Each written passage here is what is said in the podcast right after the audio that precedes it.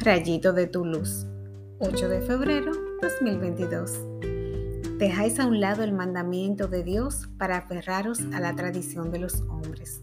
Marcos 7 del 1 al 13.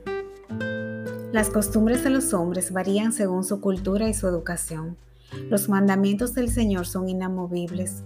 Jesús vino a darles plenitud. Algunos nos cuestan más que otros porque dependiendo de nuestras heridas, educación y vicios de personalidad, tenemos inclinación a uno u otro pecado. Jesús nos llama a afianzarnos en su palabra, a identificarnos como hermanos suyos para que podamos actuar como hijos de Dios. Los hijos de Dios buscan la santidad y anhelan cumplir la voluntad de su Padre. Es algo que no se siente obligado porque viene del amor mutuo entre padre e hijo. Complacer a quien le ama tanto no pesa en absoluto. Oremos. Gracias, Padre, por enviarme a tu Hijo Jesús a enseñarme lo que quieres de mí para honrarte. Que todo lo que haga sea siempre con la recta intención de servirte y amarte con todo mi ser.